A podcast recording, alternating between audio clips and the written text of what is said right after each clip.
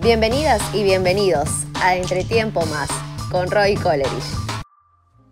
Bienvenidos, yo soy Roy Coleridge, sugerente de Deportes y Recreación de la Municipalidad de Lima. Les presentamos un capítulo más de Entretiempo Más. El día de hoy tenemos a un gran invitado como Miguel Torres. ¿Cómo estás, Miguel? Hola, Roy, ¿qué tal? ¿Cómo estás? Agradecerte por la invitación y ya no responder cualquier pregunta que, tengas hacia mí. Gracias, gracias, gracias, Miguel. Y justo eh, hablamos un poco hace un momento, ¿no? Eh, muchos conocen a Miguel Torres eh, futbolista, ¿no? Eh, pero no conocen un poco de repente de, esos inicios, ¿no? De esos inicios finalmente que tuvo Miguel este, en, la época que finalmente estuvo en el colegio, ¿no? Y finalmente, cuéntanos, Miguel, cuéntanos un poquito de eso. Sí, Roy, una etapa, etapa difícil, etapa dura. Cuando uno hace una vista retrospectiva se da cuenta de todo el sacrificio que ha hecho para poder lograr un objetivo. Eh, yo eh, empecé a jugar fútbol desde muy pequeño. A la edad de los seis años, mi padre me lleva al Club Sporting Cristal. Estuve un año, año y medio, pero no me sentía muy a gusto. Luego me mudé al distrito de San Luis. Jugaba en el parque, jugaba en la pista como cualquier niño y, me invitaron a jugar en un club una academia que se llama Calegari, en el cual disfruté mucho, jugué mucho, este, algunos torneos de la categoría, y después de eso eh, mi padre me, pregunta si, me gustaría jugar por la U. Yo creo que previo a eso, eh, algún técnico o algún padre de familia le había preguntado o se había acercado a mi papá.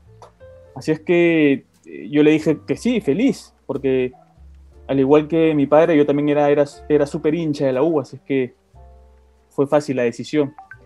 Lamentablemente, eh, el trayecto hacia los entrenamientos era muy largo. Yo vivía en San Luis, como te acabo de decir, y los, y los entrenamientos eran en Fertiza, en el Callao. Era todo una travesía, ¿no? Había que pasar por todo Lima. Recuerdo claramente que salía a, a la avenida Javier Prado con San Luis a tomar la JB la JB, ¿no? La famosa JB. La famosa JB hasta... ¿Qué será en la vida de la JB?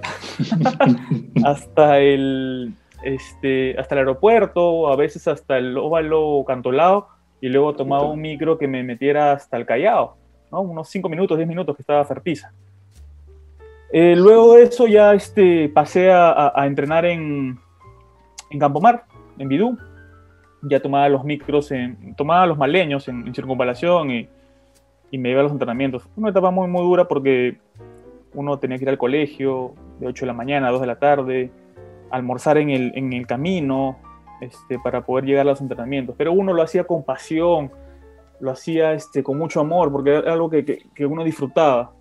Obviamente después eh, empezaban los problemas porque había que, que, hacer las tareas, había que estudiar, pero todo sacrificio tiene recompensa.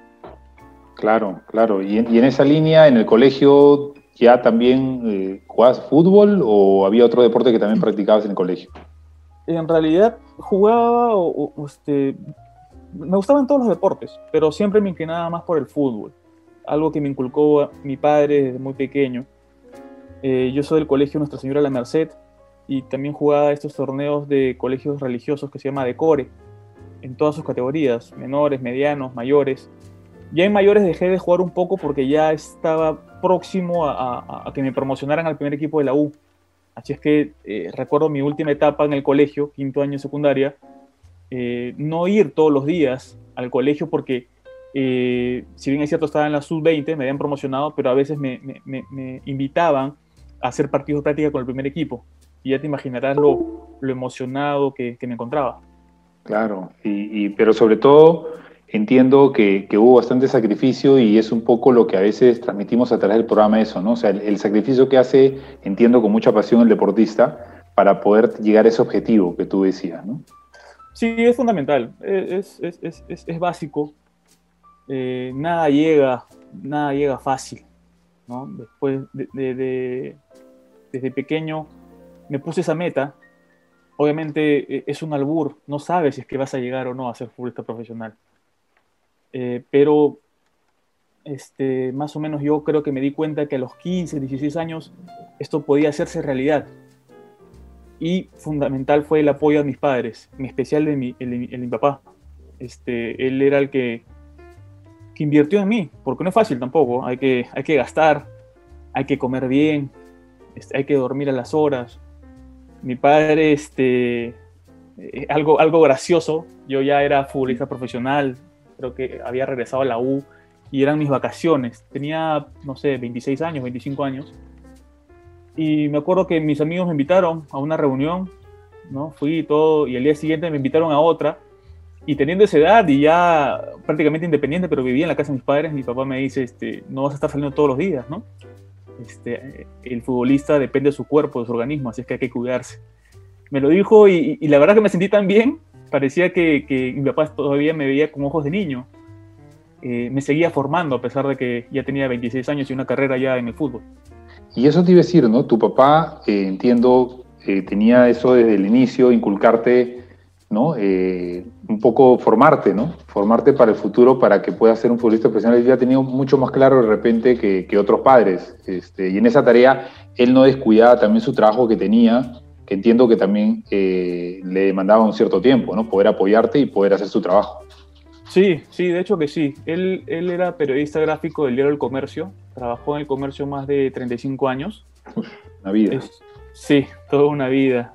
Y él me daba para los pasajes, a veces este, llegaba tarde al colegio y puedes creer que me mandaba en taxi, era increíble, la verdad, la, inversión que hacía en mí, a veces me, mandaba en taxi hasta Fertiza. Ah. una, una, locura, de verdad. Pero para los que no conocen Fertiza un poco, ya, ya le dijiste hace un rato, pero es más o menos hoy, ¿no? Como irte igual con el tráfico que hay desde San Luis, ¿no? Donde tú estabas. Sí hasta, hasta pasando el aeropuerto, que es el a 200 millas, ¿no? Más o menos, ¿no? Sí, lejísimo, lejísimo. Y él, obviamente, los, los, fines de semana no se perdía este, ningún partido. Eran los domingos, ¿no? Siempre. Eran, sí, siempre eran los domingos. Este, llegó un momento, ¿sabes qué me acabo de acordar? Llegó un momento que, que este, no me gustaba que mi padre vaya a verme, porque creo que me criticaba mucho. Me, me ha venido a la mente eso. Y ya los partidos eran o en la Videna o eran este, en Campomar, ¿no? Y yo siempre mandaba el desvío a mi papá porque siempre me preguntaba, ¿no? ¿Dónde juegas? ¿Dónde juegas? Este, en Campomar. Y jugaba en la Videna. ¿No? Siempre, lo, siempre le mandaba el desvío, pero obviamente él preguntaba en otros lados si se aparecía. Se aparecía, pero nunca, nunca, nunca me decía, oye, ¿por qué me, por qué me mientes, no? Este, pero no sé, me, me daba un poco de, de, temor su crítica de repente. No lo como buen, como, como, buen periodista sabía ver fútbol también, ¿no? Entonces... Sí, sí.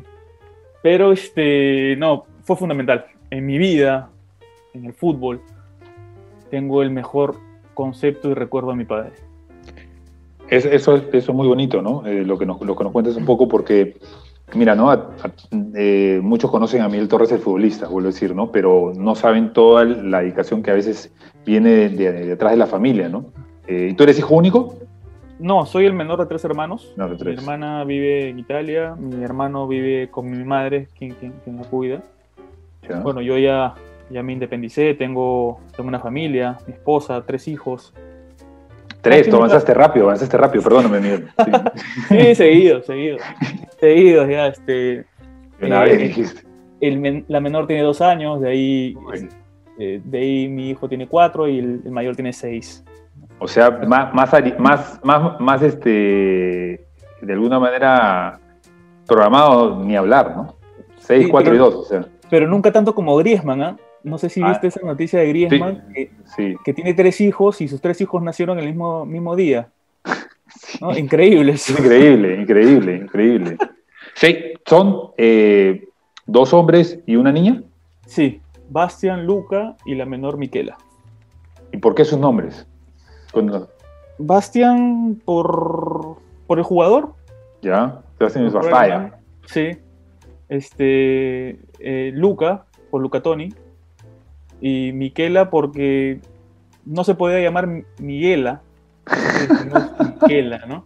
Sí, porque, o sea, es Bastian Miguel, Luca Miguel y Miquela Valentina tu esposa ha sido bien generosa, ¿no? No te peleado mucho los, nombres, porque yo le quería poner Roy a mi hijo, y no, mi hijo ni hablar. Mi hijo es Matthew, sería año 11 meses, ahorita el, lunes cumple dos, y, Maya, que tiene seis, ¿no? Este, sí, ¿no? Imagínate. Pero lindos nombres, ¿ah? Sí, nos, ha costado. Eh, transar, porque atrás de esto mi suegra era la que finalmente también quería poner otros nombres, ¿no? yo, yo, he sido siempre hincha de Paolo Rossi, ¿no? Llegar el Lineker. ¿Sabes qué? Este, mira, me has hecho acordar, ahora que hablas de Paolo Rossi, yo era hincha de, de, de Esquilachi. No sé si claro, lo Claro, el, Toto, el Toto. Claro, mira, y eso, yo me acuerdo vagamente eso en Mundial, ¿eh? porque yo tengo memoria desde USA 94. Que tú tenías. Romario y Bebeto. Claro. Ese es 90, eh, USA 94 tenías que 12 años. 12 años, correcto. Pero eh, vagamente me acuerdo de Esquilachi, el delantero. Ese fue el 90, ¿no? Claro. Italia 90, con ese, el, de cuando Maradona, ¿no? En ese, en ese pifean el, himno argentino. Claro. Y él ahí jugando en el Napoli, que era ídolo, se este, le declara la guerra, ¿no? Finalmente Italia. Y también me acuerdo de Goicoechea. Claro, el Goico famoso, famoso por los penales, ¿no?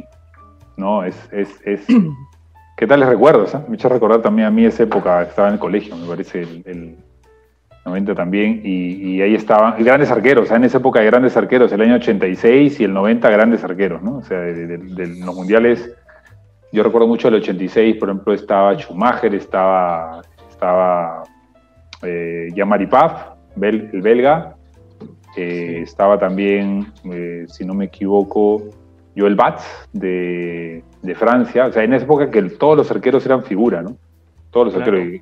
Y de, Costa Rica me parece también, ahí está Gavilo Conejo, me parece que en Italia 90, con 86. ¿no? Yo, yo eh, soy 77, pero tengo un poquito de recuerdo del 82, cuando vi el último gol de, de La Rosa, el 5-1 contra Polonia, y el 86 sí lo vi completo, ¿no? Escondido, porque mi mamá a esa hora de hacer las tareas y yo en mi televisor, que ese era blanco y negro, me acuerdo, un poquito a color creo que era, con, ruedas, o sea, con perillas, y le daba, y, y mi mamá, ¿estás haciendo la tarea? Sí, le decía, y yo abajo, seguro, y yo estaba bien escondido, estaba viendo el, este, el Mundial de eh, este, eso fue, España 80, no, España 82 no fue, México 86, México 86, ¿no? mis amigos eran fanáticos de ver Argentina, yo quería que gane Inglaterra, ¿no? Pero... Claro, yo, yo me acuerdo los primeros años de mi, de mi vida, yo viví en, en Barros Altos, sí. este, por el Hospital 2 de Mayo, yo vivía en una quinta, ¿no? ¿Te acuerdas cómo se llamaba la quinta, no? Eh, Girón Puno 1621, departamento 19. No me acuerdo cómo se llama la quinta. Estaba cerca, este, bueno, al costado del Hospital 2 de Mayo, el Colegio Virgo Potens, creo que la iglesia del Carmen, ¿no? vagamente me acuerdo. Y en esa quinta jugábamos lo que es Santoyo, ¿no? Como que una especie de arco-arco. Sí. Como acabas de mencionar, ya, escoge tu arquero, ya, escoge tu delantero o escoge tu goleador. Y yo escogía Goicochea y a la hora de patear yo era este, Esquilachi, ¿no? Y así, no... Pateabas y tapabas, ¿no? En, esa parte final de la quinta. Exacto. ¿no? Gratos recuerdos. Me has hecho, me has hecho, me has hecho recordar, qué, qué, qué, qué buena qué buena época, donde no había ninguna preocupación. Sí, sí, sí, eso, eso es verdad, ¿no? y yo, digo que también dentro de tu mudanza, porque tú has estado en Barros Altos hasta que hasta los siete años, ¿no? Siete años pasé a, vivir a San Luis, este, en la quinta etapa de Javier Prado, entre eh, Rosatoro, Canadá y San Luis, cerca de la Videna muy cerca de la Videna. Ya estabas, ya, ya, está, ya estabas oliendo ya selección, ya Puedes creer que yo me iba, claro, yo me iba caminando. Yo, pasé por las selecciones menores y yo me iba caminando. Eh, ahí hay varios mecánicos, ¿no? Pasaba por ahí. ¿Por la puerta de Canadá o por la puerta de aviación caminás un poco más, ¿no? Claro, pero al inicio, claro, al inicio el, ingreso era por, por Canadá. Sí. Y ya cuando me convocaron a la selección mayor, ya el ingreso era por, por aviación, ¿no? Pero ahí sí ya iba, iba en el auto. Mira que no te entrevistaba en esa época, ¿eh? hemos hablado justo que yo también cubría en ese momento la selección, ¿no? La sub-20, pero por ahí te me has escapado, creo, Miguel. Yo, la verdad, antes, bueno, hasta ahora, ¿no? No soy de, hablar mucho con, con, la prensa. Este, no sé por qué. Eh, disfruto de las entrevistas, me siento, me siento cómodo, pero no sé, no, nunca, nunca, nunca tuve este, mucho acercamiento con, con la prensa mi mejor momento cuando era futbolista, tampoco lo, lo, lo hacía. Es más, Eso decir, ¿no? me preguntaban, Miguel, ¿pero por qué no quieres declarar? Eh, pucha, yo prefiero jugar, hacer un buen partido y luego declarar. Hay gente que ni juega y habla. O sea, yo estaba en contra de los futbolistas que, que se dedicaban a hablar y no jugaban. Ahí, ¿no? Más o menos por ese lado era. Lo, lo, que pasa es que también no, eh, y eso pasa mucho ¿no? en el fútbol, eh, que a veces eh, hay, hay, de los futbolistas también que están más atrás del, de la prensa, ¿no? O sea, más pendientes, en otras palabras, ¿no? no, ¿no? no, no, no, se, no, no, se, este, no se mueven si no hay prensa. O, por ejemplo, yo también he visto que en los clubes también se sientan en una mesa cuando termina el entrenamiento o viene para el entrenamiento y se sientan y miran los periódicos, o sea, a ver si salieron en, la, en algún diario su foto, ¿no? Me has hecho recordar eso. Este, en, en, el 2009 este, a la U llega Juan Reynoso. Y este, había un jugador, no voy a decir el jugador, que, llegaba temprano y llevaba todos los diarios deportivos, todos, todos. Y Juan se molestaba. ¿Por qué? Porque habían chismes, cosas que no eran reales, y hubo un momento en, cual, en el cual eh, la prensa comenzó a tocar a Juan, ¿no? De sus rotaciones, le buscaban la sin razón. Recuerdo que Juan entra al camerín y mencionan, a partir de hoy, este, nadie me lee o nadie me trae diarios deportivos. Yo me voy a encargar de que lean otra cosa. Ah, mira. Al, día siguiente llegó con revistas, Men's Health, este, cosas, casas ideas. Ah, nadie podía agarrar este. Un diario. Lo, lo, pasó, pero así como Polidan, así tipo. A, lean un poco más, un poco más. Claro, yo, yo bueno, eh, eh, y entiendo que en esa época no había tantos libros deportivos, ahora como de Contra, ¿no? Que tiene este, también este Lujo 22, este, de José Carlos Fernández, de por vida. O sea, esas bibliotecas deportivas no había, ¿no? Porque estoy seguro que si no, que Juan les llevaba eso, libros para que lean de Johan Cruyff, de, Bielsa, de, ¿no? De, y Juan, fue el que instaló que ya no se declare todos los días, ¿no? Creo que ese fue uno de los primeros técnicos que trabajó en eso, en tratar de ordenarlo, no sé si fue como Europa, en la que solamente se declaraba un día, viernes o martes, y un jugador, solo iba un jugador. Sí, eran dos, dos, veces, por, dos veces por semana. La prensa escogía el jugador este, y él sí poco nada declaraba, ¿no? Con Juan también, por ejemplo, este, en las concentraciones, eh, evitaba estresarnos y nos sacaba al cine, nos llevaba al cine, nos llevaba al teatro. Buenísimo. Algo que ningún técnico nos, nos, este, nos hizo hacer. O sea, por eso Juan para mí es un hito en, en, la parte técnica o, como entrenador. Hay un antes y un después de Juan Reynoso en mi, en mi vida futbolística. Tú lo tuviste solamente en la U, ¿no? A Juan. Sí, sí, sí, sí. A mí me chocó cuando Juan se va de la U, porque era tan, tan bueno, o sea, no solamente Juan, sino, eh, digamos, su comando técnico. Era tan bueno que, que, cuando llegó el siguiente entrenador, pucha, no sé, fue un error mío. De repente no tomarle tanta importancia porque los detalles a los cuales llegaba Juan, ese entrenador, ni los conocía. Así es que dije, no, esta persona ha venido a estafar. O sea, no es entrenador. o sea, a ese grado llegué. claro, Juan es otra cosa. Dejó la valla alta, ¿no? Para muchos dicen que después de Gareca debería él asumir, está yendo muy bien en Cruz Azul ¿no? Y, realmente estamos, o sea, muy, muy contentos de que Juan... Hay, yo sé que hay prensa, y, me incluyo en algún momento, ¿no? Porque yo, yo te cuento una anécdota, ¿no? Yo viajé a, este, a Caracas por temas de trabajo, allá por el año 2000, me parece, y él estaba jugando en Cruz Azul, era capitán, me parece, Cruz Azul, tapaba el Conejo Pérez, estaba Palencia, ah. estaba José Luis Trejo, y lo entrevisté, me entrevisté, tenía mi carnet de periodista todavía, y me metí al estadio ahí en Caracas. Jugaba Chacao con Cruz Azul, Copa Libertadores. Yo entré, ¿no? Con mi carnet, papu, entrevisto a todos, todos felices. Oye, sí, Juan es una excelente persona, un jugador tremendo, ¿no? Y a Paco Palencia estaba también, y le entrevisto a Juan y me dice, Juan me dice, ¿tú dónde trabajabas? Y yo trabajaba, pues, en la época con Eddie Fleshman, ¿no? Que era, era mi jefe. Entonces me dijo, no, si estás con Eddie, no puedes, este, no voy a declararte. Porque ¿qué había pasado? Le había pasado la Copa América, la Copa América de que había pasado que Perú, me parece después de las eliminatorias del 98, ahí hubo, fuerte un problema en realidad con todo el comando técnico, que bueno, fue Juan Carlos Oblitas, siguió, pero algunos jugadores fueron resistidos. Entonces, en esa época, el año 2000, eh, no sé si Perú empata con, pierde por penales con México, pero Perú estaba ganando 3 a 0, le empatan y pierde por penales.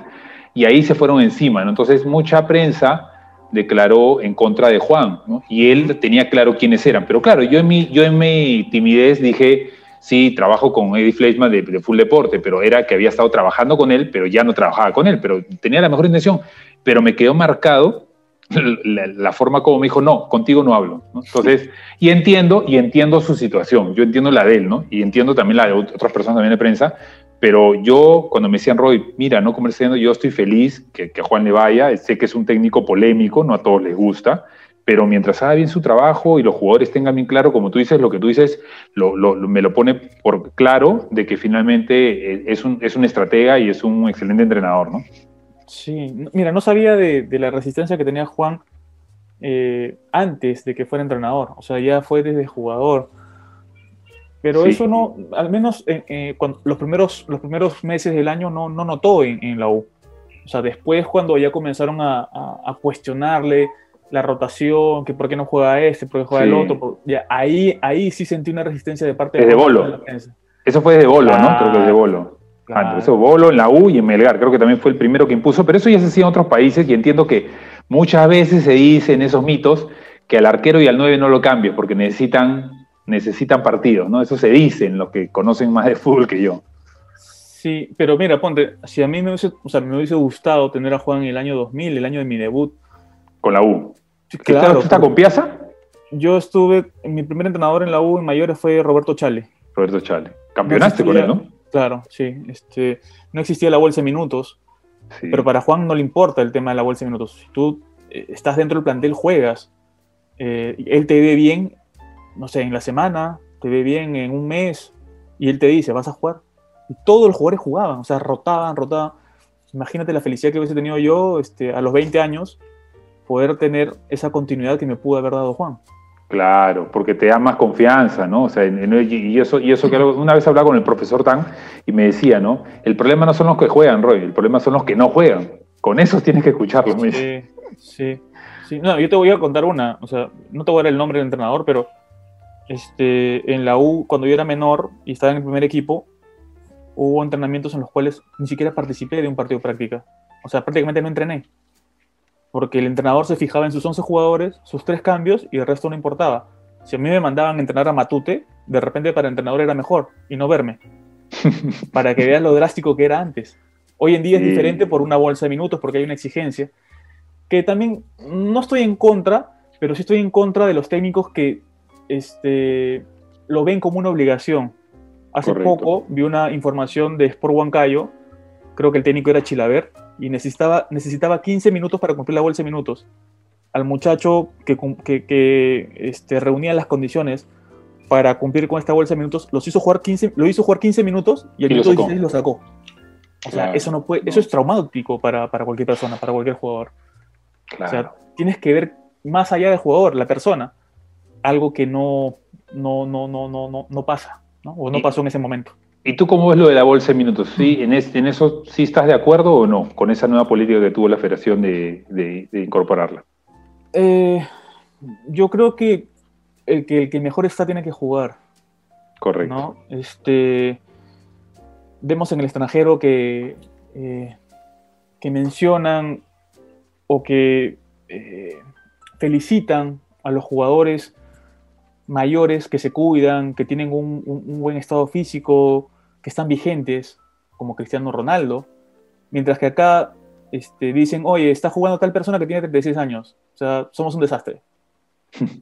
Eso no tiene nada que ver, eso no tiene nada que ver. A mí me decían juvenil Roy hasta los 27 años y me, tildaban de veterano a los 30. o sea, así se manejan acá, lamentablemente, ¿no? Pero es, también hay que, hay que ser muy claro, hay cierto sector de prensa, no son todos. Sí, sí, sí, gracias. Eso es, cierto. En toda, en toda como se dice, en todas las profesiones hay de los que finalmente lo hacen bien, otros de los que lo hacen regular y otros de los que hacen mal. ¿no? Como, finalmente, y encima estamos en un medio en el que no es, eh, o sea, por ejemplo, un arquitecto, o sea, solamente una obra la puede firmar un arquitecto o, o un ingeniero. Pero yo, por ejemplo, quiero hacer eso, no, me dice, señor, su, su colegiatura qué título tiene, papá, no puede. En el periodismo, en el periodismo, y, finalmente también así un poco en la gestión deportiva, no era obligatorio tener este, ese documento, ¿no? Que es algo que también juega en contra a veces a la profesión, porque muchas veces los medios te dan una posibilidad de tener más notoriedad, ¿no? Y lamentablemente la mejor forma de vender es haciendo escándalo. Ahí. eso, es verdad. Pero yo, creo que hay jugadores que, no se prestan para eso y eso, y eso está bien, ¿no? Yo, lo tengo claro que también eh, en algún momento cuando trabajé en algunos medios dejé de trabajar justamente por eso, ¿no? Por la polémica. Yo creo que el periodista debe estar para trasladar, tú, lo, tú has tenido también, muchos no saben que tú has tenido también tu formación como periodista y, y, la tarea es trasladar la información del suceso al ciudadano, ¿no? O sea, esa es la tarea del periodismo, ¿no? Sí, sí. Y bueno, también este, vertir alguna opinión. Correcto. Pero, pero de alguna manera... Para Correcto, pero teniendo la base, ¿no? Y sabiendo las dos partes, ¿no? Porque siempre en una historia, yo digo, hay dos partes, ¿no? De, de, de, dónde lo veas, ¿no? Sí, sí, totalmente de acuerdo. ¿Y cómo, así, cómo hiciste para poder tú, paralelamente a los equipos que estabas jugando, te fuiste formando, te fuiste pensando en el día que a veces, muchas veces cuesta, ¿no? Muchas veces en los jugadores, decir, oye, mi carrera va a acabar y de ahí qué voy a hacer? O sea, ¿lo tomaste en paralelo o lo hiciste cuando ya terminaste tu, tu carrera profesional? Sí, eh, yo tomé la decisión de estudiar a los 25 años, o sea, estudiar una carrera, ¿no? Porque antes había estudiado inglés, había estudiado italiano, te había comentado que mi hermana vivía en Italia y me tomé unas clases de italiano para poder conversar con, o tener un diálogo con mi sobrino. Sí. Este, y luego dije, no, tengo que tomar una carrera, este, una carrera, ¿no? Así es que que es algo, perdóname Miguel, que normalmente no, los futbolistas no lo, yo siempre digo que a veces o el representante o la gente que está alrededor no, no, le, no le inculca al jugador, ¿no? Formarse para el después. Es, es básico, ¿no? Es básico. Este, hay muchas, este, he visto muchos casos penosos de, exfutbolistas. Uno tiene que, aparte, no sé, este, uno tiene que seguir creciendo, ¿no? Seas futbolista o no, en la vida uno tiene que seguir explorando, tiene que seguir aprendiendo, tiene que seguir nutriéndose, porque la vida evoluciona, las profesiones evolucionan, y aparte, qué mejor ejemplo que le puedes dar a tu hijo que siendo una persona importante dentro de la, de, la vida, dentro de tu país, lo que puedas, este, el legado que puedas dejar en lo que haces. Así que para mí era, era sumamente importante eh, continuar con los estudios si existía en ese momento la carrera de, administración deportiva, lo que hay hoy en día, de seguro que lo hubiese tomado. Eh, y también las, las, las herramientas que, existen hoy, día, hoy en día como para poder este, llevar una carrera, ¿no? A distancia, qué sé yo. En ese momento la única que, que, calzaba para mí era una carrera técnica en el Instituto San Ignacio Loyola, ¿no? Porque eran las tardes noches. ¿Tú entrenabas en esa época en qué equipo? ¿Ya estabas estaba en la U. Ya estaba en la U. Sí, estaba en la U 2008. Así es que de vuelta, de vuelta. De vuelta a casa. Así es que decido, decido estudiar. Eh, llevaba mis clases a partir de las 6 hasta las 11. Sí, creo que sí. Este, pero. ¿Ya, estabas casado? ¿Ya estabas casado, Miguel, o no todavía? No, no, no. Yo me casé en 2013, en el año que, que campeonamos. Sí. Este llevaba un curso, dos cursos, tres cursos a lo mucho, y mis amigos se reían, ¿no? Era cierta burla, ¿no? Él decía, pero no puedo más, o sea, es imposible. Y al final mis amigos no terminaron la carrera y yo sí. Bueno, ¿cómo es? ¿Cómo es? Sí, y, y, me acuerdo también, en ese momento la, la, encargada de la carrera, la coordinadora era Alexa Vélez, y había un curso el cual no podía llevar porque era de 9 de la mañana hasta el mediodía. Era un profe que solo podía en ese horario seguro porque trabajaba todo el día. Sí, y yo le dije, Alexa, ¿cómo hago? O sea, no voy a poder acabar la carrera. ¿Qué curso era? ¿Qué curso era? Cuéntanos. Algo de diseño. Algo ah, de diseño. Y me dice, bueno, Miguel, vas a tener que acabarla cuando te retires del fútbol. y dicho y hecho, ¿no? Yo acabé la carrera en el 2017, creo. No me acuerdo muy ¿La comenzaste cuándo y cuándo la comenzaste? 2009. Ya. O sea, te demoraste un poquito más, pero claro. Una, carrera de tres años, ¿no? Una carrera técnica. Tres años, a full, tres años a full, ¿no? Claro, sí. La acabé casi en diez, ¿no? Y me iba a ISIL por ese único curso. Creo que tú ya vivías en ese, tú, al profesor me dices, me El profesor se llama, se llama Amaya, trabaja en el comercio también. sí, me suena, sí, sí, sí me parece, sí me suena el apellido de, del profesor. Este, pero te queda esa satisfacción, ¿no? Hoy en día también sigo estudiando. Este, llevé los, los, los másters ya conocidos de Johan Cruyff, el de gerencia deportiva, llevé el máster este, el máster internacional de negocios y administración del fútbol, Ese es otro, aparte del de Johan Cruyff llevaste. O sea, el de Johan Cruyff lo terminaste, que es acá, eh, era presencial, ¿no? En esa época. Sí, los dos presenciales, ¿no? El de gerencia deportiva y el MINAF, el Máster Internacional de Negocios y Administración del Fútbol. Los dos los acabé, de ahí hice una, una, un, máster internacional eh, sobre entidades deportivas. Mm. También diplomados de administración deportiva, más enfocado en ese momento a lo que, a lo que era el fútbol. Correcto. Porque cuando yo me retiro, eh, Johan Vázquez, el administrador de Sport Boys, me, me solicita eh, poder apoyarlo como gerente deportivo. Estuve ahí dos años, dos años y medio más o menos creo. Este, y... Lo hiciste desde que comenzó, ¿no? Desde que comenzó Johan con, con Boys. Sí, sí, sí, eso también fue una, una locura, porque Johan me contacta y él sabía que ya había realizado estos, estos cursos, estos estudios, y, me dice, quiero ser el administrador de Sport Boys, ¿no? Yo lo escuchaba de la boca para, o sea, entró por un oído y salió por el otro. Dije, ya, Johan, ya está bien. No, dije, pensé que me estaba bromeando. y, y, yo quiero que tú seas mi gerente deportivo. Ya, Johan, perfecto. Listo, ok, nos vamos a reunir. ¿no? Tales días. Ya, perfecto. Y después el tema comenzó a agarrar cuerpo. Y las reuniones eran de noche, porque a esa hora podíamos. Las reuniones arrancaban 8 o 9 de la noche y terminaban 3 de la mañana, 2 y media de la mañana. ¿En dónde se reunían? En la casa de Johan. Ah, ya, pues Pero ahí ya estaba casado, y, mi esposa pensaba mal. Roy, de verdad. mi esposa pensaba que yo andaba en otra. Con Johan, con Johan, y de amigo, con Johan te, te llevaba por otros lados. Yo le digo, no, de verdad, ¿y, qué están haciendo? No, este, vamos a administrar a Sport Boys. Y mi esposa, ya, ¿no? Una palmadita en la espalda, ya, ya, sigue tu sueño. ¿no? voy a creer. Tú, tú, en ese momento todavía no te habías retirado, ya te habías retirado. No, ella me había retirado, ¿no? me había retirado. Sí, este, eso fue el poco tiempo de retirarme, 2016. Claro, tú, tú te retiras el 2016 de Torino, ¿no? sí, esa es una. De ahí te cuento esa, esa, esa etapa. no la pasé muy bien allá. Ay, eh, ay. Yo, yo, siempre digo que me retiré en Ayacucho Fútbol Club en 2015. Pero ahí te cuento la de, la, Torino. Y la cosa es que mi esposa me creyó un día antes de que este, tomáramos la administración de, de Sport Boys, porque le dije, ¿sabes qué? El día de mañana vamos a ir a Chucuito a exponer sobre, sobre Esfera 3 para tomar la administración. Dijo, ¿sí? Sí, de verdad, por eso nos hemos trasnochado tantos días, tantas semanas, armando el proyecto. Claro. Y bueno, salió todo y fue buenísimo, ¿no? Este... ¿Por qué Esfera 3? ¿Tú sabes por qué es Esfera 3? No, es, es, es, la empresa de Johan y de ah, Sebastián Capurro, ¿no? Yo, yo, no soy, yo no era parte de, de Esfera 3. Yo, o sea, Te llamaron para que gerencies para, para, gerenciar el área deportiva, ¿no? Pero me decía Brian que había como un comité también, ¿no? Inicialmente. Sí, sí, sí, sí. era un, consultivo. Correcto, este, correcto, sí, como se estila. Este, fue una linda experiencia en Sport Boys también.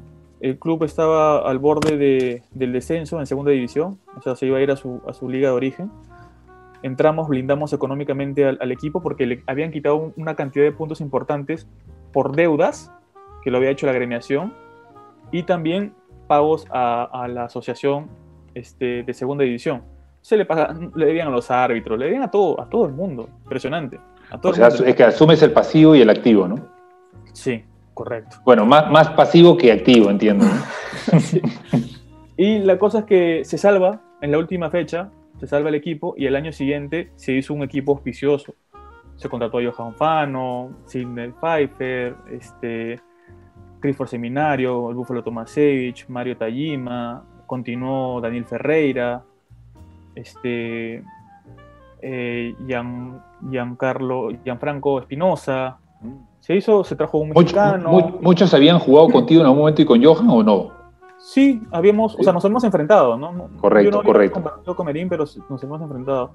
Y de ese año de que, que Boys asciende, este, te podría contar tres cosas importantes que se hicieron ese, año. La primera fue sacar a Sport Boys al Nacional para hacer su partido de presentación contra un club del extranjero, contra el Chapecoense, y llevar más de 30.000 personas. Le ganaron a todos, los, a todos los clubes profesionales que no trajeron a ese equipo. y sé que hubo un club de primera división, un equipo grande de primera división, que el Chapecoense le dijo que no, pero a Boys le dijo que sí. Se llevó a más de 30.000 personas al, al Estadio Nacional. ¿Cuál fue tu secreto, Miguel? Eh, pucha, la verdad que estuvimos hasta el final, ¿ah? hasta el final porque aso. Lo, lo- lo que pasa es que Johan, en ese momento, eh, dio la noticia a la prensa, pero en realidad no se había cerrado. O sea, no era, no era así, te imaginarás, yo estaba como loco, ah, estaba como loco. o sea, no, no, el Chapecoense no había asegurado que iba a venir. Obviamente que se había que hacerle un pago y todo eso, ¿no? Pero al final ya respiré cuando, cuando, cuando dieron el visto bueno.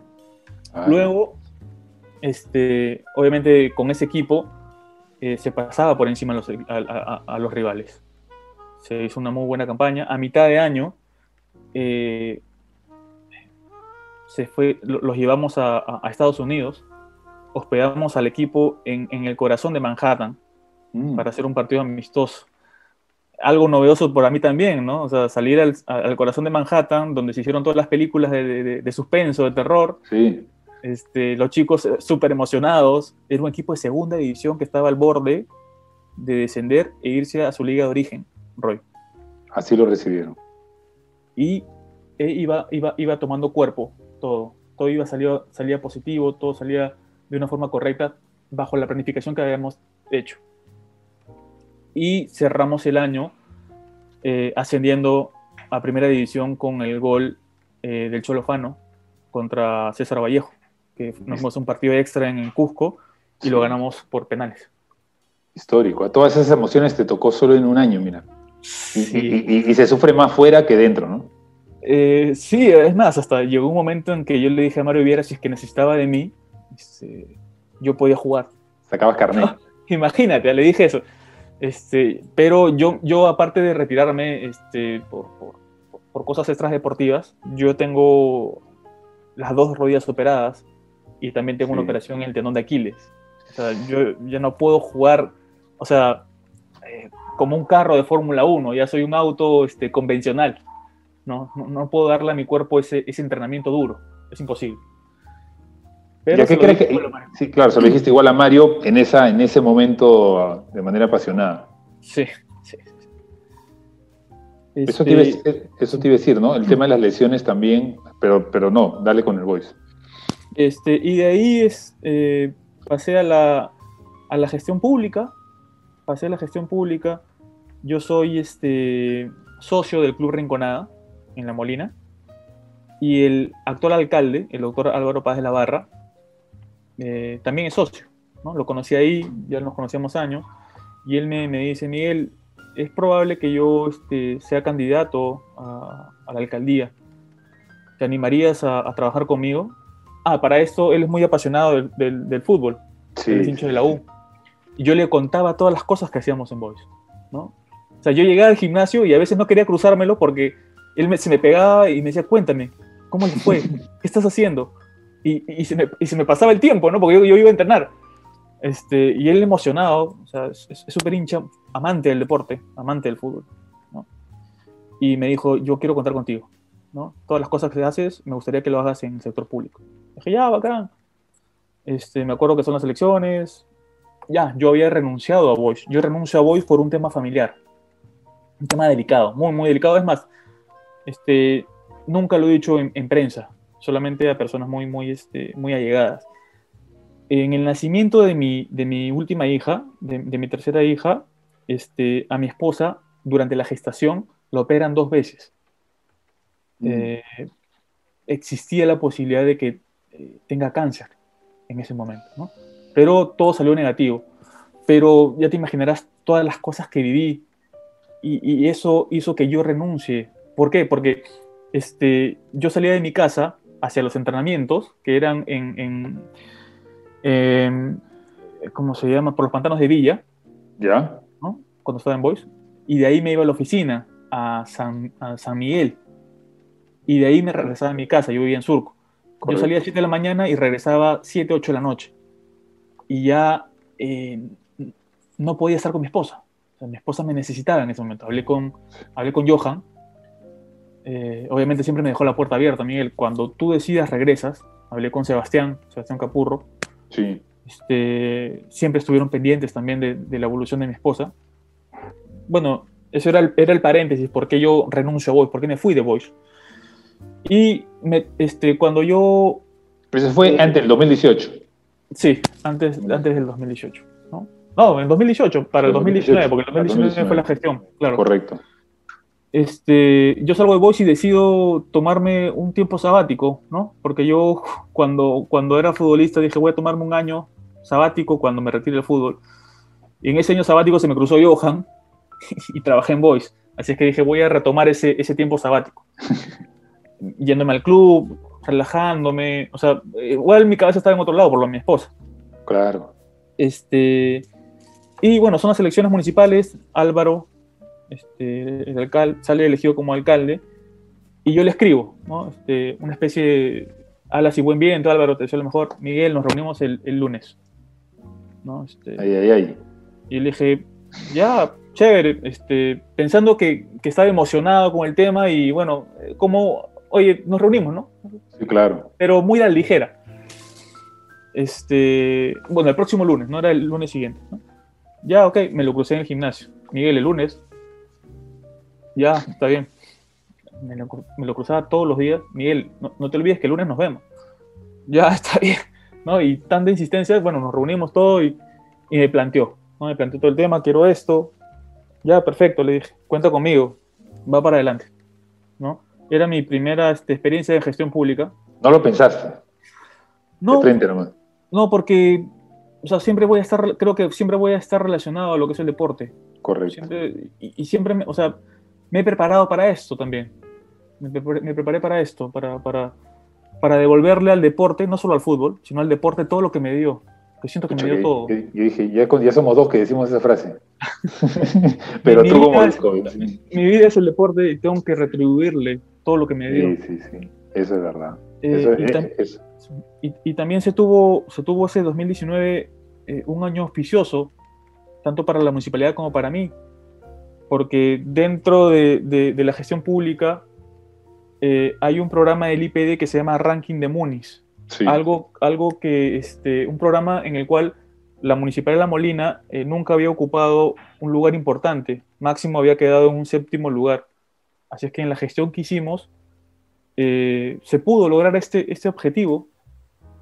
Eh, llevé algunas cosas eh, de la gestión Privada. privada a la gestión pública, como por ejemplo, y de hecho que te, te debe haber pasado, ¿no?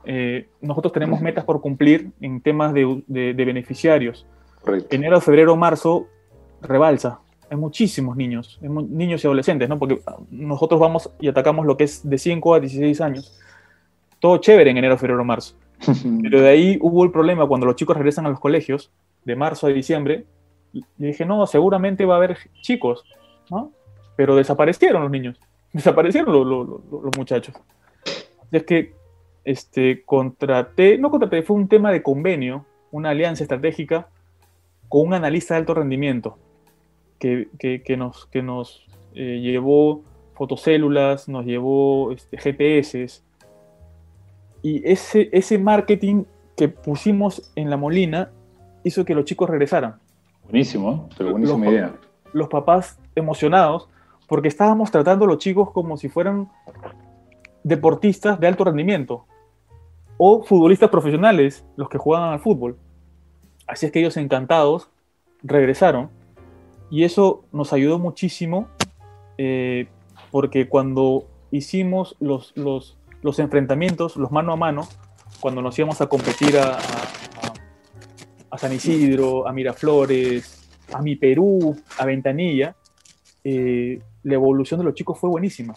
Ganaban los torneos, quedaban en el segundo lugar, máximo tercer lugar, porque pensamos que gracias a las fotocélulas pudimos medir y pudimos mejorar las marcas de los chicos. Eso es algo que, que, que me ayudó mucho, por ejemplo, la, la, gestión privada y lo puede pasar a la, a la gestión este, pública. ¿Y, ¿no? qué es, y qué, si yo te diría, ¿cuál consideras tú que es el mayor desafío que has tenido en la gestión deportiva municipal? Eh, pucha, lo complicado que siento en, en, La Molina, por ejemplo, es el tema de la infraestructura deportiva. no, no, tenemos una buena infraestructura deportiva. Los, los, los, vecinos de La Molina tienen que emigrar a otros distritos para poder realizar una práctica deportiva. Teniendo, por ejemplo, un lindo estadio acogedor. Musa, Sí, lindo, lindo. O sea, yo llegué, qué lindo es este lugar. Acogedor, verde. Pero la cancha es un desastre. O sea, la cancha ya está, está muerta. Yo llevé a un especialista, le dije, quiero hacer Árguaga. Miguel, esta cancha está muerta. Tienes que cambiarla. Toda. Y los procesos son tediosos. O sea, es algo de nunca acabar. Es, es increíble. Y, y, bueno, yo sigo luchando y sigo peleando para, para ese cambio. Obviamente ha pasado esto, el tema de la pandemia, ya no es una prioridad. Correcto. Pero yo quiero, eh, deseo que antes de que culmine esta gestión, poder cambiar ese césped este, sintético. Y a entregarla a quien venga, ¿no? Que eso es algo, eso es algo muy bueno, Miguel, porque casi siempre pasa que las gestiones trabajan solamente para durante la gestión y no piensan en el que viene, ¿no? Que es algo muy común, digo, en la gestión municipal.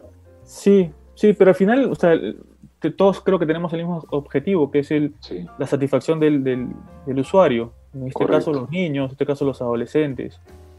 al final son los que van a disfrutar este, estos hechos. Y ese estadio está justo en una zona, la zona más vulnerable de la Molina, ¿no? Que es Musa, ¿no?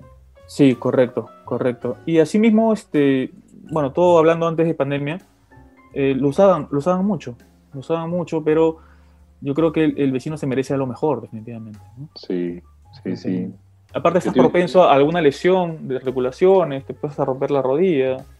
Ese tema de con el sintético, ¿cómo te ha ido a ti también? ¿Tus lesiones fueron por, por, por, el campo, por, por algún Sí, yo me rompo el tendón de Aquiles en la cancha de Piura. También, bueno, fue medio criminal este, el horario en el, que, en el cual jugamos una de la tarde. Estaba quemando, quemando, quemando, me quemaban los pies, los zapatos. Fue terrible. Quise arrancar en una jugada y, y, se me adormeció la pierna. Y, entra el doctor, me ve, le digo, doctor, este, ¿qué pasó? Te has roto el tendón de Aquiles. Yo dije, ¿qué es eso?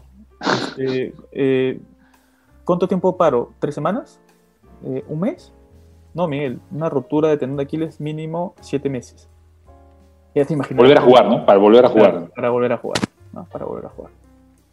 Pero, es la lesión, es, la, peor lesión que puede tener un futbolista, ¿no? O en general un deportista. Sí, claro, esa y la de la rodilla, la, este ligamento cruzado, ¿no? Que tienes que esperar que madure, esa no me ha tocado, pero la de tendón e interclubes también me rompí el tendón izquierdo ah, la pierna izquierda. Sí, sí, sí. Yo estaba dictando clases en la universidad y iba así, ¿no? Con mis muletas y con mi yeso y me entraba el vigilante muy bueno allá en, Villa y me hacía entrar y, los chicos, bueno, alguno, había uno siempre buen alumno, bien formado en casa, que me trasladaba hasta seguridad para yo pedir mi taxi y volver, porque no tenía reemplazos. El problema es que o sea, ah, no, me, no me correspondía ir ya como profesor, pero yo dije, van a pasar las 14 semanas, dos de exámenes y 14 de clases, y los chicos no se van a llevar, ¿no? Entonces mi compromiso era tanto con los chicos que dije, no los voy a dejar porque yo me había roto el tendón de Aquiles jugando interclubes. Entonces dije, no conseguí un profesor reemplazo. Me decían, lo, de, lo del club de cátedra, me decían, Roy, pero no, déjalo que el coordinador lo vea. Entonces yo dije, no. Y me tocaba ir Monterrico, en la UPC de Monterrico, arriba, tercer piso, con unas, este, a veces no había ascensor, me tocaba, ahí dictaba ventas y, servicio al cliente. Y en San Miguel me tocaba periodismo deportivo.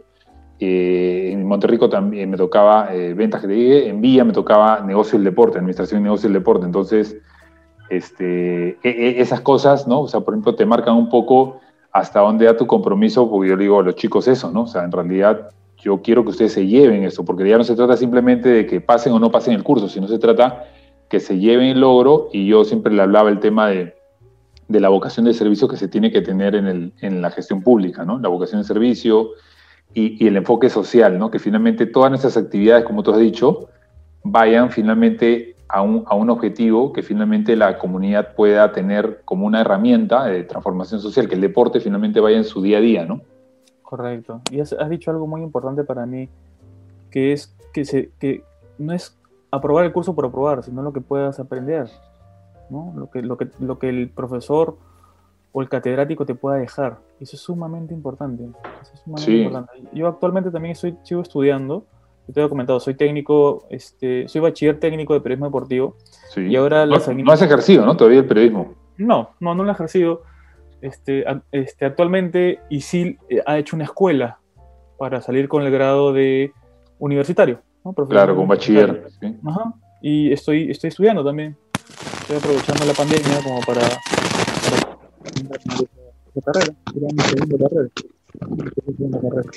Una extensión a, mi bachiller técnico. Claro, buenísimo. Y de, y de, lo, de tu experiencia en el fútbol, este, por eso lo que decía, me quedó la duda con el año sabático. Cuando uno termina su carrera, entiendo que muchos han podido ahorrar, ¿no? Entiendo que finalmente en el fútbol, ahí de las ventajas que se tiene, si es que uno es medido y, un poquito guarda pan para mayo, como se dice, ¿no? Sí, es, es, yo creo que va un tema de formación, porque mi padre me inculcó también el tema, el tema de ahorro. ¿no? Me acuerdo haber ido con él a, a un banco a abrir mi cuenta de ahorros. Yo estaba todo asustado, ¿no? Y obviamente sacaba, cada vez que abría mi billetera y veía mi tarjeta, un poco más la indicaba y la lucía. ¿no? Porque, ¿Cuántos, años tenías ahí? Ese, cuando a abrir tu cuenta? 17, 17 años. Claro, Mi, primer, mi, primer, sueldo eh, en la U. fue 600 soles. 600 soles. Es, no, pero eso yo tenía 16, todavía estaba en el colegio. Yo me sentía millonario. Con 600 soles, claro. yo, era, millonario. yo era millonario y cuando, y cuando mi papá me lleva este, al banco y me abre mi cuenta, yo me sentí una, una persona importante. Yo, era, Claudio Pizarro. Correcto. Así es que, este, es más, me acuerdo ese año 2011 de la crisis de la U y me dejan de pagar eh, ocho meses. Yo firmo, firmo planillas y todo para que la U no descienda eh, uno de esos meses mi papá eh, me da, me da, este, me llama y me dice, toma para tus gastos, me da 500 soles. Y le digo, no, papá, tranquilo, ¿tú qué me has enseñado a ahorrar? Yo no necesito, tranquilo.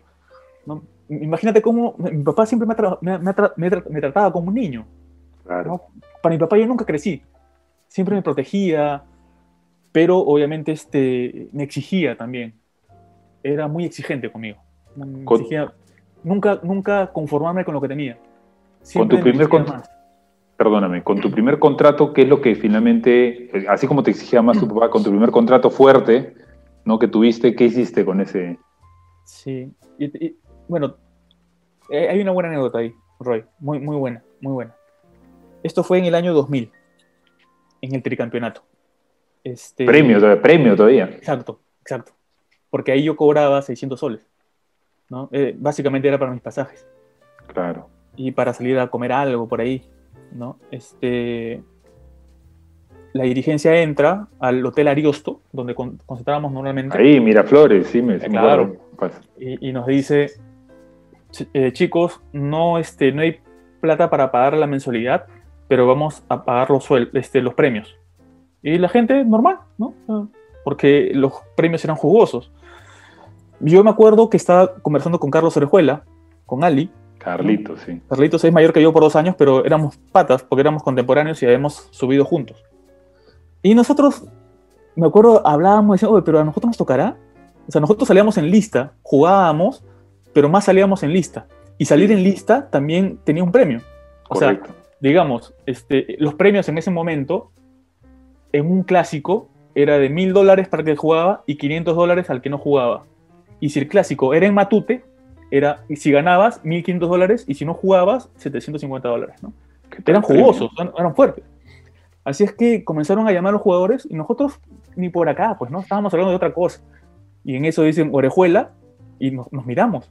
¿no? Oye, el premio. Lo llama y alguien regresó feliz. ¿No?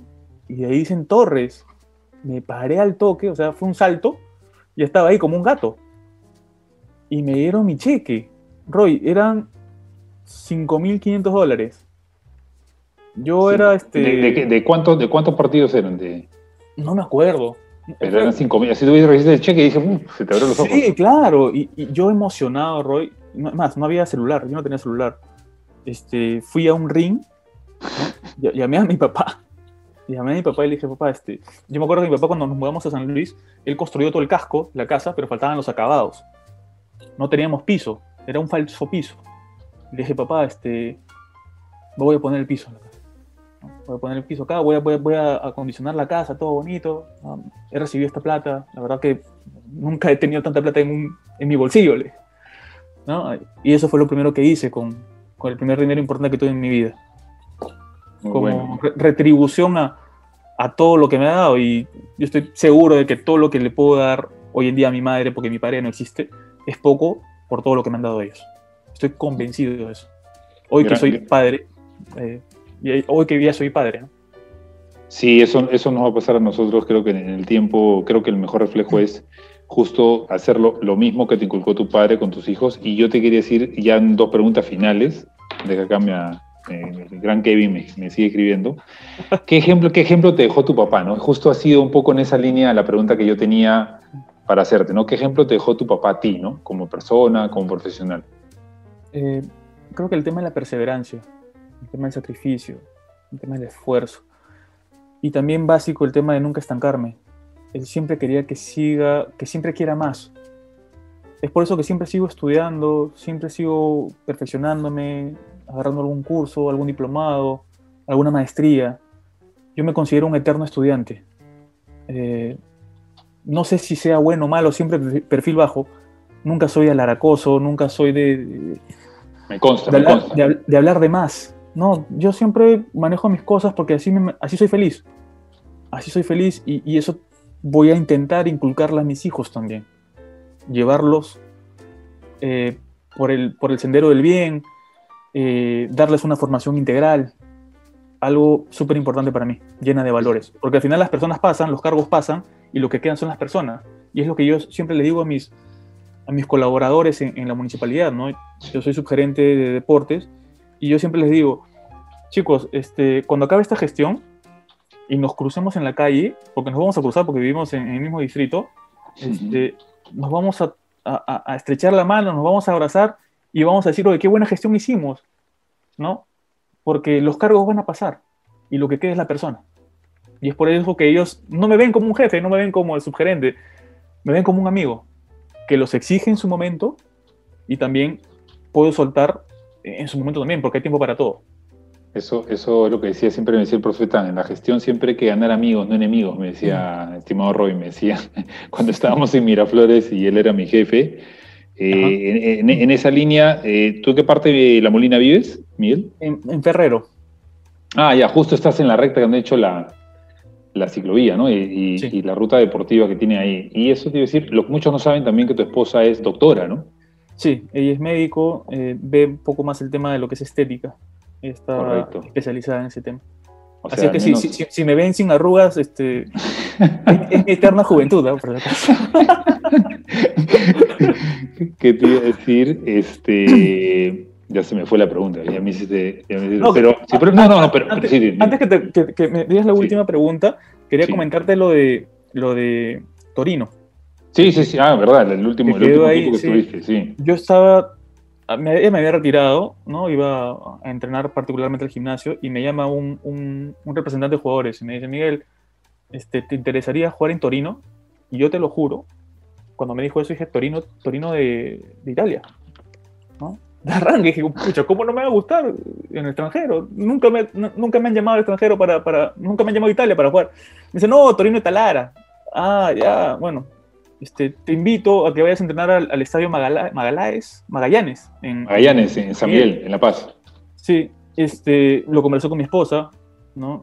Este, me dijo, si tú deseas ir a entrenar, entrena, porque no hay ningún compromiso. Bueno, sí, en vez de ir al gimnasio, entonces me voy a entrenar con ellos. Entrenar, entrenar. El entrenador era Cortijo, Carlos Cortijo, el profesor. El que subía en Momuni, que subió bastantes equipos. Claro, subió a varios equipos, correcto.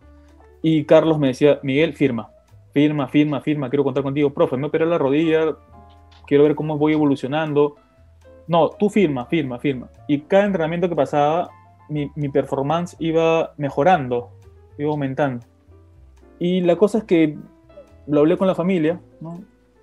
Me dicen, este, mi esposa me dice, vas a ir a jugar a un lugar en el cual normalmente nosotros vacacionamos en diciembre. O sea, vas a ir de vacaciones. Si quieres, anda, y nosotros vamos y, te apoyamos. Dije, ya, bacán. Eh, hablé con el dirigente, el dirigente me ofreció, no te miento, Roy, y no exagero, me ofreció un departamento con vista al mar, en, Petro Perú, adentro. Claro, ahí está Lara.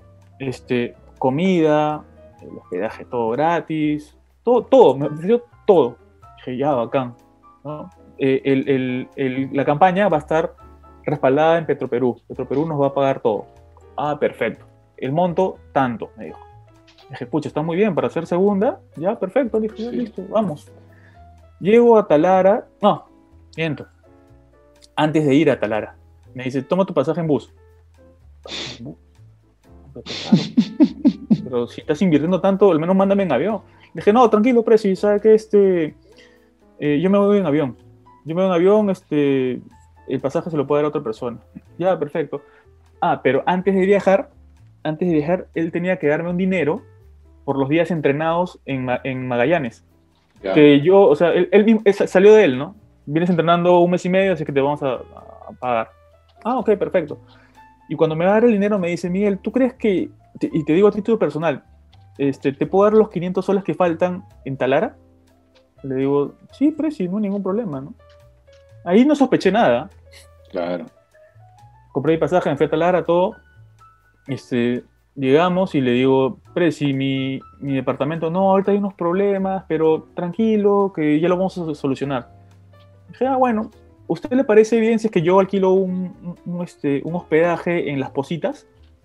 Quiero alquilar un carro y, bueno, venir a entrenar. Son 40, 45 minutos, lo que me han La dicho posita está en. Máncora, ¿no? Está en Máncora. Claro, por. Villayito. Por Villayito. Claro, lindo. Conozco, conozco, conozco. Lindo lugar. Hermoso. Yo alquilo todo bonito, todo chévere, y me bajaba. Es más, este, va mi esposa, ¿no? mi hijo, el mayor, y estaba gestando mi segundo hijo. Uy.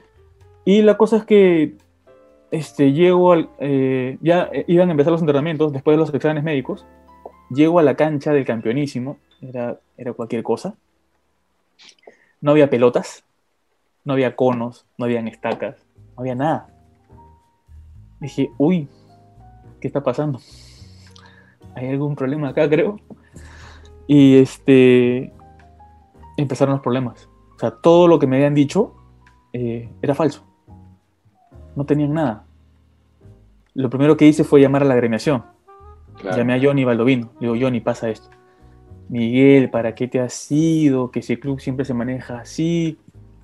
Él ya ¿Qué sabía. ha- Johnny, ¿qué hago? Miguel, no te puedes venir así nomás. Tienes que firmar una rescisión de contrato. Y no querían hacerme no querían firmarme la Claro. rescisión de contrato. Para mi suerte, este, hay elecciones y, el, y el, el- el presidente no lo reeligen, a pesar de que él hizo toda una artimaña, hizo todo un show para ser reelegido. Claro. Me acuerdo que entró Paul Boulanger, que al final vivía cerca de mi casa, en- en- cuando yo vivía en- en- La Aurora. Ah, mira. Y me dice, Miguel, él es el que me dice, Miguel, a ti te han traído con mentiras. Todo lo que te dijeron es falso. Le digo, Paul, lo único que quiero, por favor, yo ya no aguantaba más, Roy. Yo me quedé, creo que este, estuve dos meses y medio allá. Dos meses y medio estuve, estuve, estuve en Talar. Dije, por favor, lo único que quiero es que me firmes mi, mi, mi- mi rescisión de contrato. Ya, ¿cuánto quieres que te dé de dinero por los días trabajados? Nada, Paul, le dije, no quiero nada, simplemente quiero irme. O sea, me han estafado. Y bueno, él me firmó el documento, al toque nomás, me firmó el documento ya, Miguel, yo, y un caballero, me dijo, Miguel, discúlpame, y que te, vay- que te lleves esta impresión de, de Torino. Y te cuento una anécdota dentro de eso. Cuando yo voy a alquilar un, yo regreso de las positas a Talara, a, a hospedarme ya en Talara, voy a alquilar un departamento. Y, y, este, la señora que me atiende me dice, este, joven, ¿usted va a venir con su familia? Sí, posiblemente, pero yo, voy a estar- yo, yo soy el que va a vivir acá. ok, joven, ¿y de qué eh, empresa es usted? ¿Alguna refinería? No, no, yo, yo juego en, en Torino. Me dice, no, joven, este, lo invito a que se vaya de mi casa porque yo no le alquilo a, a los jugadores de Torino. Le digo, señora, ¿por qué? No, porque a mi vecina le robaron el televisor y le robaron la tapa del inodoro el año pasado. Y ahí dije, ¿a dónde he venido? Terrible, ¿eh? Y es por eso que, como te digo, si pudiera eh, editarme en Wikipedia y que mi último equipo haya sido este Ayacucho Fútbol Club, lo hago. Pero no sé. Y, y- y bueno, esa experiencia dura y, y yo siempre decía que a veces lo que marca la carrera de un futbolista muchas veces pasa en su último año, ¿no? O sea, lo que, lo que el recuerdo de la gente que lo vio jugar, ¿no? Bueno, menos contigo, la diferencia es que el recuerdo de la gente ha sido en tu etapa en Universitario de Deportes de 2007 al 2014, los campeonatos que has tenido. eh, siempre te he visto como una persona correcta, ¿no? dentro de eso, como pregunta final ya, este, te diría, ¿cómo se llamaría un libro? Si tú tendrías que titular un libro sobre tu vida, ¿cómo se llamaría? Wow. Pregunta difícil, ¿eh? Tendría que ir relacionado con... Sea, con todo, ¿no? Entiendo que tiene que ver ahí tu papá, tu familia, tus vivencias en el fútbol, ahora en la gestión pública, ahí, como así ese programa antiguamente entre titulares, ¿no? Que jugaba un poco... Sí, eh, creo que tendría que ir algo relacionado al padre y el hijo. Eh, más allá del esfuerzo que, tuve, te lo comenté antes de que empezara la entrevista, eh, yo soy todo lo que soy o todo lo que fui en el fútbol gracias a mi padre. Porque en la experiencia, en el aprendizaje que he tenido en todos esos años, y he conversado con, compañeros que han jugado al fútbol o, alguna disciplina, y nunca he recibido tanto apoyo como, el, apoyo que yo, recibí por parte de mi padre. El apoyo de mi padre fue total, fue completo. O sea, llegó un momento en el cual este, llegó un entrenador, llegó un entrenador a la U en el 2000. Yo estaba en, en la sub-20 ya no estaba en el colegio. Este, que fue el punto de quiebre en mi vida también. Ese entrenador no me quería, para nada. Y no me hacía entrenar tampoco, me mandaba con los suplentes, todo. Y yo ¿En, le qué equipo? ¿En qué equipo? En la U, en, la, U. Antes, antes de que, antes de que, diera el, salto a, primera división. Este, me acuerdo una noche, le digo a mi padre, papá, este, creo que llegó el momento de, de dejar el fútbol. Este, mis amigos están ingresando a las universidades y yo quiero hacer lo mismo porque creo que mi capacidad no me da como para, para saltar, para dar ese salto. Eh, yo tengo un hermano mayor por 11 años que no llegó al fútbol profesional porque se rompió pierna él jugaba en las divisiones menores de Sporting Grisal, llegó hasta los juveniles. Y mi hermano estaba escuchando mi conversación eh, esta conversación que tenía con mi padre era en la, en la, en la sala de la casa. Mi hermano estaba en el segundo piso. Y no te miento, Roy, mi hermano bajó llorando. Y me dijo, tú no vas a hacer lo que... Tú, no, tú, tienes, que ser, tú tienes que ser jugador profesional. Algo que yo no pude ser ni, ni nuestro papá pudo hacer. Tienes todas las condiciones, así es que no seas cobarde. Y mañana vas a presentarte y vas a ser el mejor. Eso fue un punto de quiebre también en mi vida. Eh, y eso o sea, reveló en mí al futbolista aguerrido eh, del cual me caracterizo y, poder seguir con la carrera. Al poco tiempo a ese entrenador lo, lo sacaron, llegó un argentino, Omar Jorge, y pum, me promocionaron al primer equipo. O sea, era un tema con el entrenador, no eran, ese entrenador me hizo dudar de mi capacidad. Correcto.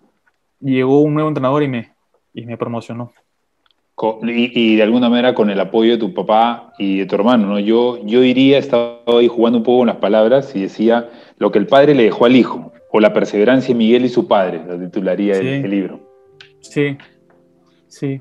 Este, yo no creo que haya sido un jugador, esos que nacen con, el talento debajo del brazo, ¿no? Esos jugadores que, que este, se confían del, del talento que tienen. A mí me costó mucho me costó mucho. Y, eh, este, tuve un buen, un buen sostén, ¿no? que fue mi padre ahí para, para inculcarme este, en todo momento la perseverancia, porque no es fácil, no es fácil, eh, y, es como la vida, ¿no? el fútbol es como la vida. Eh, a mí me tocó en el fútbol, a otras personas les puede haber tocado en su profesión profesional, en su profesión, perdón, ¿no? en su profesión, no sé, de abogado, de contador. Nada es fácil en esta vida, todo cuesta mucho sacrificio. Hoy en día me estoy quemando las pestañas, pero es algo que quiero conseguir también. Gran historia, gran historia, Miguel. Muchas gracias, muchas gracias y unas palabras finales de repente que tengas para las personas que nos han escuchado el día de hoy. Sí, Roy, no, este, agradecerte, agradecerte por la entrevista. Yo te considero un amigo, eres una persona eh, que, es fácil de, querer. ¿no? Hemos, hemos conversado este, algunas veces y, no te mentí el otro día cuando te dije que se había bajado la batería de mi celular porque habíamos conversado largo y tendido. Sí, sí, es mutuo, es mutuo, Miguel. A mí me hubiera gustado conocerte antes, de repente ya en el fútbol y de repente hubiera podido ser arquero de algún equipo que jugaste. claro que sí, claro que sí. Este, agradecerte, como te repito, por, por la entrevista. Me he sentido súper súper cómodo, súper chévere.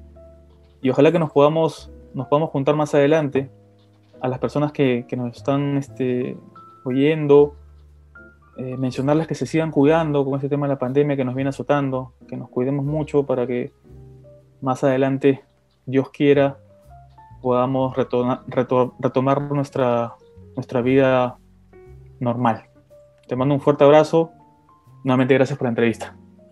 Muchas gracias Miguel, muchas gracias por escucharnos a todos el día de hoy. Los invitamos a seguir el podcast Entre Tiempo Más en Spotify y de alguna manera, como dice Miguel, a cuidarnos todos. Gracias por escuchar Entre Tiempo Más, todos los domingos a las 6 de la tarde por Spotify.